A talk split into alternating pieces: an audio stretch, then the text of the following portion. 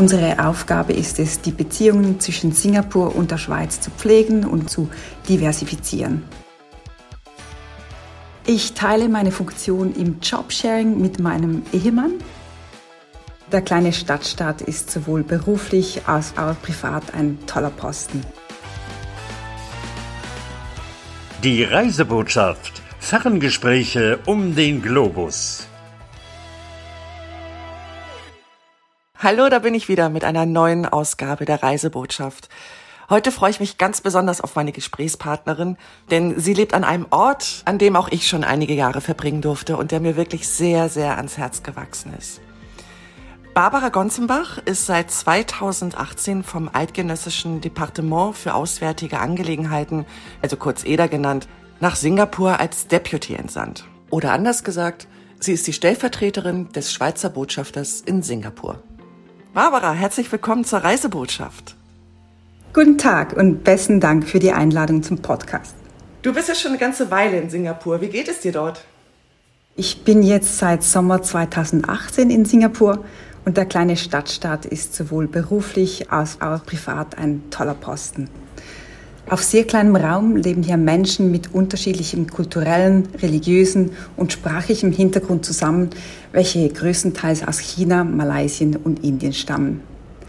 Hier kann man in einer schon fast klinisch sauberen, durchorganisierten und futuristisch modernen Umgebung ganz unterschiedliche asiatische Erfahrungen machen. Als wir hier vor drei Jahren angekommen sind, kam es mir vor, als wären wir sozusagen in Asien im Reagenzglas gelandet. Weil es so geordnet und künstlich ist? Ganz genau, ganz genau. Ja. Und doch sehr divers.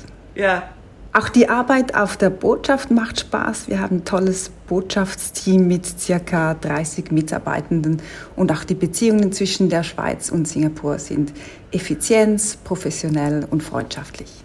Heißt das, dass es auch mal unbürokratisch bei euch zugeht mit schnellen Entscheidungen oder ist es eine lange Prozedur, wenn etwas anliegt? Nein, das geht auch absolut unbürokratisch. Ähm, wie gesagt, haben wir sehr gute freundschaftliche Beziehungen. Wir kennen auch unsere Counterparts sehr gut. Da kann man auch mal schnell etwas zusammen entscheiden. Und du bist ja auch nicht ganz unwissend in die Region, also nach Südostasien gekommen. Dein Posten davor, der hatte ich ja auch schon ganz gut vorbereitet. Genau, von 2016 bis 2018 war ich an der Zentrale in Bern die Südasien-Koordinatorin in der Asien-Pazifik-Abteilung. Mit meinem Team war ich damals zuständig für die Koordination der bilateralen Beziehungen der Schweiz zu Indien, Pakistan, Afghanistan, Bangladesch, Nepal, Bhutan, Sri Lanka und zu den Malediven. Damals hatte ich auch einige Male die Gelegenheit, die Länder für politische Konsultationen zu bereisen. Politische Konsultationen sind Gespräche zwischen zwei Staaten auf hoher Ebene, also zum Beispiel auf Ebene Staatssekretärin und so kriegt man natürlich auch mit, wie sich eine Regierung ausdrückt, wie auf Fragen reagiert wird, wo allenfalls der Schuh drückt oder in welchen Bereichen engere Zusammenarbeit auch erwünscht ist. Oft gehören zu solchen Austauschen, welche ziemlich formell ablaufen, dann auch ein gemeinsames Essen, wo man die Leute dann noch etwas persönlicher kennenlernt ähm, und so auch mehr über das Land und die Leute erfahren kann. Hast du dann auch wirklich alle Länder besucht, für die du zuständig warst? Ich bin damals als Südasien-Koordinatorin nach Indien, Sri Lanka und Nepal gereist. Heute mit Covid-19 sind solche physischen Austausche natürlich etwas kompliziert geworden. Auch vor meinem Einsatz im EDA habe ich Asien mehrfach bereist und bin 2005 bis 2006 mit der UNO, konkret mit dem UNO-Entwicklungsprogramm in Vietnam gewesen. Und kam da dann auch schon der Wunsch auf, mal wieder in die Region zu kommen? Ja, die Region gefällt mir ausgesprochen, absolut. Wie lautet jetzt deine ganz aktuelle Bezeichnung? Ich bin die Deputy Head of Mission of the Embassy of Switzerland in Singapore oder zu Deutsch und etwas abgekürzt die stellvertretende Botschafterin. Und das bist du ja nicht alleine, sondern du teilst dir diesen Job in einer sehr praktischen Konstellation, wie ich finde. Ich teile meine Funktion im Jobsharing mit meinem Ehemann. Ähm, das EDA ist eine sehr progressive Arbeitgeberin und hat bereits 1998 das erste Diplomatenpaar im Jobsharing ins Ausland geschickt. Und mittlerweile gibt es sogar Jobsharing auf Botschafterstufe. Oh, wow. Aus unserer Sicht ist natürlich das Jobsharing eine Win-Win-Situation für den Arbeitgeber und den Arbeitnehmer. Wir bringen natürlich auf jeden neuen Posten das Doppelte an Erfahrung mit. Wir fällen ausgewogene Entscheide, weil wir doch immer einen Sparringpartner zur Seite haben. Und auch in Krisensituationen oder in intensiven Phasen können wir unser Pensum ganz problemlos rauffahren. Für uns ist das auch sehr toll. Wir haben neben der Arbeit eben auch noch Zeit für die Familie und für Hobbys. Konkret, so wie wir uns den Posten aufteilen, ähm, kann ich vielleicht noch was dazu sagen. Wir leiten zusammen das politische Team und haben dort die thematischen Bereiche unter uns aufgeteilt. Ähm, mein Mann beackert die Wirtschaftsbeziehungen, Bildung und Innovation und Juristisches, während ich mich vor allem mit dem Finanzplatz und Sicherheitspolitik, Kommunikation und Kultur beschäftige mit meinen Leuten. Die politischen Themen, äh, Multilaterales und Managementfragen machen wir zusammen. Und seid ihr euch da auch immer einig oder kann es auch mal vorkommen, dass man sagt, ach, das hätte ich jetzt aber anders gemacht? Ja, es gibt auf jeden Fall Diskussionen und das ist eben auch das Schöne daran, dass man hier einen Sparringpartner hat, äh, wo man dann zusammen eben ausgewogene Entscheide fällen kann. Und die Arbeitszeit ist dann wirklich 50-50? Wir arbeiten beide ähm, 50 Prozent beziehungsweise ein bisschen mehr. Wir können natürlich das Pensum auch ganz einfach hochfahren, wenn es notwendig ist, aber so ungefähr 50-50. Genau. Wir haben bereits auf unserem letzten Auslandposten an der ständigen Mission der Schweiz bei der UNO in New York 2010 äh, bis 2014 Jobsharing betrieben. Ähm, auf einem multilateralen Posten ist man dann nicht bei einem Land, so wie hier in Singapur, sondern bei, der, bei einer internationalen Organisation akkreditiert. Und das heißt dann, man arbeitet nicht mit einem Land, sondern mit allen anderen UNO-Mitgliedstaaten zusammen. Wir haben damals das Team geleitet, welches verantwortlich war für die juristischen Belange, Menschenrechte, UNO-Managementfragen, Terrorismusbekämpfung und Kommunikation.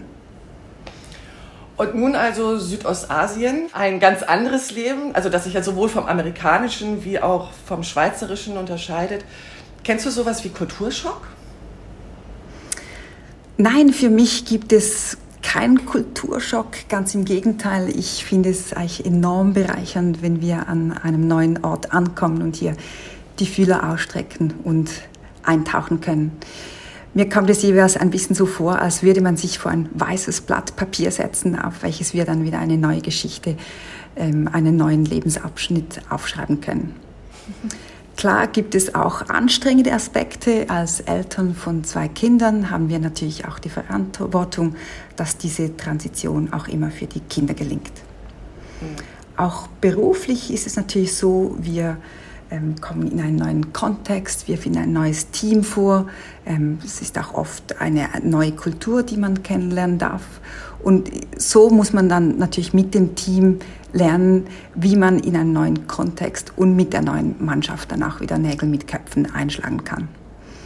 Ich persönlich finde diese Anfangsphase immer besonders elektrisierend und auch erfüllend. Ja, du fängst halt aber wirklich immer wieder von vorne an, ne? Neue Leute, neues Leben, neu, also nur die Familie bleibt, aber sonst. Genau, und der Arbeitgeber. Und den kennen wir mittlerweile ziemlich gut. der aber auch sehr auf euch einzugehen scheint, ne? Also allgemein auf die Leute, die sie in die Welt rausschicken. Genau, genau. Das ist ganz toll beim EDA, ja. Absolut. Was genau sind jetzt deine aktuellen Aufgaben? Was genau machst du so tagtäglich? Als Diplomatin repräsentiere ich die Schweiz gegenüber meinem Gastland und der Botschafter ist sozusagen das Sprachrohr der Regierung hier in Singapur. Und unsere Aufgabe ist es, die Beziehungen zwischen Singapur und der Schweiz zu pflegen und womöglich zu stärken oder eben auch zu diversifizieren. Auf unserer Vertretung sind der Botschafter zusammen mit dem Betriebsleiter, meinem Mann und ich verantwortlich für das Management der Gesamtbotschaft. Wir beide unterstützen den Botschafter natürlich im Daily Business ähm, und machen seine Stellvertretung. Und wir leiten, wie gesagt, das politische Team, welches verantwortlich ist für die Substanz der Beziehungen zwischen der Schweiz und Singapur. Zu unseren Aufgaben gehören auch die politische Berichterstattung, der Aufbau eines nachhaltigen Netzwerks und die Vorbereitung politischer Besuche. Das heißt, du hast ähm, sowohl mit den Schweizern vor Ort zu tun als auch mit äh, Singapurern dann? Wir sind beruflich eigentlich ständig in Kontakt mit unseren Counterparts hier in Singapur und die Zusammenarbeit ist effizient und freundschaftlich. Die Schweiz ist fast überall positiv konnotiert, was natürlich unsere Arbeit erleichtert. Ähm, die Schweiz steht für Neutralität, Solidarität, Nachhaltigkeit. Innovation für unsere humanitäre Tradition und das internationale Genf. Und unser Land wird natürlich auch als Brückenbauerin und als Mediatorin sehr geschätzt. Die Werteorientierung und konstruktive Rolle auf dem internationalen Parkett öffnet uns immer wieder Tür und Tor. Ja. Und hast du auch ähm, private Kontakte zu Singapuren? Genau, ähm, auch private Kontakte haben wir mittlerweile ziemlich viele, sei es über neue Freunde, die wir hier gewonnen haben, oder auch über unsere Hobbys. Ich persönlich habe jetzt besonders viele Kontakte über eine lokale Tierschutzorganisation, mit welcher ich auf freiwilligen Basis zusammenarbeite. Was machst du da? In Singapur gibt es geschätzte 7000 bis 10.000 Straßenhunde und die Organisation ruft mich jeweils an, wenn wieder ein Welpenwurf irgendwo gerettet wurde und eine Unterkunft braucht. Zusammen mit den Kindern ähm, sozialisiere und trainiere ich dann diese Hunde und vermittle sie an, an gute Plätze. Die rufen dich an, hier ist ein Welpenwurf, wir wissen nicht wohin. Und du sagst, bringt sie vorbei und du und deine Kinder, ihr peppet die dann auf. Genau, die nehmen wir bei uns zu Hause auf und wie gesagt, das sind dann oft Hunde, die hatten noch nie Kontakt mit Menschen, das heißt, denen muss man erstmal die Angst nehmen, sie ein bisschen sozialisieren und dann machen wir eben auch so ein bisschen Basic Training mit ihnen. Sitzplatz, aus, genau, was, genau, man, was genau. man dann so kennt. Und das machst Ja. du jetzt schon wie lange? Das mache ich jetzt fast zwei Jahre. Und so lerne ich natürlich dann immer wieder auch Singapur kennen, weil einerseits durch die Zusammenarbeit mit dieser Charity, andererseits eben auch über die Gespräche mit den Leuten, die dann eben diese Hunde adoptieren möchten. Da, da ergeben sich oft sehr ehrliche und bereichernde Gespräche, weil man nimmt ja dann doch so auf eine gewisse Art ein neues Familienmitglied bei sich auf. Ja. Das heißt, du darfst sie dann auch aussuchen, ob die Leute geeignet sind, dann einen Hund zu adoptieren. Absolut, weil ich habe ja auch nicht nur einfache Hunde, sondern die sind zum Teil auch etwas speziell. Das heißt, ähm, es ist schon wichtig, dass man die richtigen Leute mit den richtigen Hunden zusammenbringt, sozusagen. Und wie viele Hunde hast du da schon so beherbergt? Bis jetzt waren es 57 Hunde. Das ist eine Menge. Also eigentlich ist immer, Ja. eigentlich sind immer Hunde bei euch zu Hause. Fast immer. Wir kommen zur Schnellantworterunde. Ich habe ein paar kurze Fragen vorbereitet zum Thema Singapur und bin gespannt, was du für Antworten für uns hast.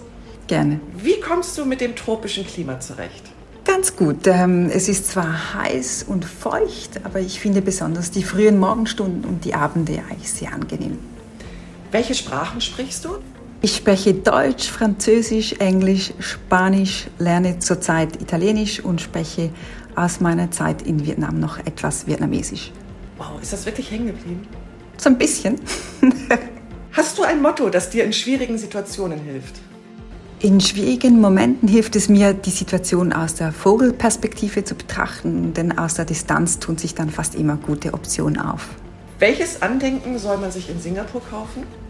Ich mag die Gewürze hier sehr und ich schicke jeweils unsere Besucher zu einem Gewürzehändler, der hier in der dritten Generation tätig ist und sehr leckeres ähm, Gewürzmischung, Curry oder Laksa zubereitet. Anthony the Spice Maker. Was ist dein Lieblingsessen? Man kann in Singapur ganz fantastisch essen. Persönlich habe ich hier zum ersten Mal den Seiten-Tofu-Eintopf gegessen, was mir sehr gut schmeckt. Welches ist dein Lieblingsplatz? Momentan mag ich besonders den Junkies Corner. Das ist ein riesiges Antiquitätengeschäft am Stadtrand, welches so übervoll ist, dass es bis in den Dschungel überquillt. Hier findet man ausgestopfte Kobras, bis zu zwei Meter hohe Büsten von Marx oder Lenin, chinesische Kalligraphie, Pulte, Buddha-Statuen, goldene Pferde und so weiter. Der Ort ist voller Überraschungen und ich muss jedes Mal schmunzeln, wenn ich daran vorbeispaziere mit meinen Pflegehunden. Und kaufst du auch mal was ein? Nein. was muss man auf jeden Fall in Singapur gesehen haben? Singapur versteht sich als Garden City, also als grüne und begrünte Stadt. Und dies zeigt sich auch an den vielen grünen Flächen, den schön bepflanzten Straßen vor Ort und auch an der Begrünung vieler Gebäudestrukturen. Diese Bepflanzung schaut schön aus und hat auch noch den Vorteil, dass durch die bepflanzten Mauern eben ein Mikroklima entsteht, welches auf natürliche Weise die Kühlung der Gebäude unterstützt. Soweit ich mich erinnere, sind die Schweizer da auch in der Forschung mit dabei. In Singapur ist auch das Singapore ETH Center angesiedelt. Dieses Forschungszentrum, welches ein Spin-off der ETH Zürich ist, forscht hier daran, wie man Singapur runterkühlen kann. Ziel des Forschungsteams ist es, die Lebensqualität und das Wohlbefinden der Bewohner zu verbessern und die Nachhaltigkeit Singapurs als Ganzes zu steigern.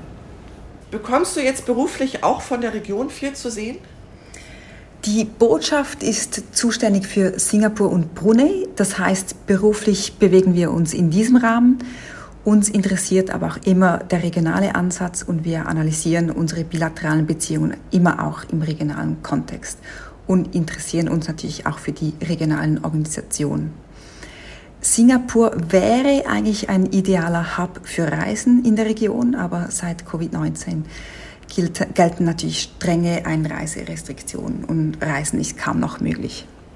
Ja, da hoffen wir, oder da hoffen wir auch alle, dass es endlich mal wieder vorwärts geht. Aber ich glaube, wir sind auf einem guten Weg und es wird, Absolut. wird demnächst wieder besser werden. Was nimmst du für dich mit, wenn, ja, wenn es in das nächste Land geht? Gab es bereits ähm, etwas, ein Erlebnis, welches du als großen persönlichen Erfolg benennen würdest? Hm. In jedem neuen Land oder in jeder neuen Position gilt es natürlich als erstes, das Team für uns zu gewinnen. Ähm, wir müssen zuerst lernen, ähm, gemeinsam am gleichen Strick zu ziehen und zu erkennen, wo wir einander helfen und Synergien bespielen können. Wenn dann dieser Etappensieg jeweils gelungen ist, ähm, ist das Team dann bereit, jegliche Herausforderung zu meistern. Vielleicht ein Beispiel eines Erfolgs hier. Ähm, wir haben hier einen sogenannten Social Media Hub für die ganze Asien-Pazifik-Region aufgebaut. Das heißt, wir produzieren für die Schweizer Vertretungen in dieser Region Inhalte für die sozialen Medien und die zuständige Kollegin bei uns auf der Botschaft ist ein sozusagen ein Mini-Kompetenzzentrum für technische Fragen und auch inhaltliche Fragen ähm, und auch zuständig für das Social Media Monitoring unserer Social Media Kanäle. Das kreiert natürlich Mehrwert, spart dem EDA auch Ressourcen und wir können das gute Image, das die Schweiz bereits hat, in dieser Region noch verfeinern. Und hast du noch weitere Projekte in der Zukunft jetzt mit der Botschaft geplant? Ja, wir haben immer einiges an Projekten in der Pipeline, um zwei Beispiele zu nennen. Ähm, momentan bemühen wir uns darum, einen Austausch zwischen Singapur und der Schweiz im Bereich Cybersicherheit aufzugleisen. Und wir haben eine Swiss Week geplant im Themenbereich Innovation und Nachhaltigkeit. Und mit etwas Glück können wir dann auch wieder etwas größere physische Anlässe durchführen. Das wünsche ich euch. Hm, danke. Ist dann ja doch auch erfolgreicher eigentlich, wenn man persönlich zusammenkommt. Genau. Du hast jetzt ja nun einiges schon gesehen von der Welt. Welches Land möchtest du noch unbedingt kennenlernen? Hm. Ich sehe eigentlich in jedem Land eine potenzielle Lebensstation und ich kann mich eigentlich für alle Einsatzorte begeistern, für fast alle. Momentan sind wir ähm, wegen den Kindern natürlich etwas eingeschränkt in unserer Auswahl. Das heißt, Faktoren wie Bildung, die medizinische Betreuung vor Ort und auch ähm, die Sicherheitssituation sind natürlich wichtig, wenn wir uns für neue Posten interessieren. Später dann, wenn wir wieder ohne Kinder versetzt werden, ähm, dürfen es dann auch wieder etwas abenteuerliche Posten sein. Der große Reiz am Diplomatenleben ist für mich eben diese Abwechslung und die Tatsache, dass wir circa alle vier Jahre weiterziehen dürfen. Im Jahr vor einem Postenwechsel bewirbt man sich dann jeweils auf die frei werdenden Posten Und man kann sich das so vorstellen, wir setzen uns dann jeweils vor die große Weltkarte und stellen uns die Arbeit und das Leben auf den verschiedenen offenen Posten vor. Das stelle ich mir ziemlich spannend vor. Das sind Momente voller Abenteuerlust, äh, voller großer Vorfreude, aber natürlich auch großer Diskussion unter uns, wo wir uns jetzt bewerben sollen. Können die Kinder das dann schon so einschätzen? Also unsere Kinder sind jetzt neun und elf Jahre alt, das heißt, eine gewisse Vorstellung haben sie schon. Von dem her, wir lassen sie auch mitreden, aber wir bereiten natürlich auch ähm, sie darauf vor äh, und machen sie ein bisschen, wie wir auf Schweizerdeutsch sagen, lustig auf die verschiedenen Stationen, die potenziell ähm, zur Verfügung stehen. Ja, und wie du ja sagst, achtet ihr auch darauf, dass sie sich da auch wohlfühlen können und werden dann, dass das dementsprechend auch ausgesucht genau. wird. Wir schätzen uns sehr glücklich, dass wir dank unserem Beruf immer wieder aufs neue Länder und Institutionen und Personen entdecken und gewissermaßen für uns und eben auch für die Schweiz erobern dürfen. Also ich sehe, du hast den richtigen Beruf für dich gewählt. So macht es den Anschein und es hört sich auch ein bisschen beneidenswert an. Und ähm, ich danke dir, dass du uns von dir und deiner Arbeit erzählt hast und dir die Zeit dafür genommen hast. Vielen Dank auch meinerseits, hat Spaß gemacht.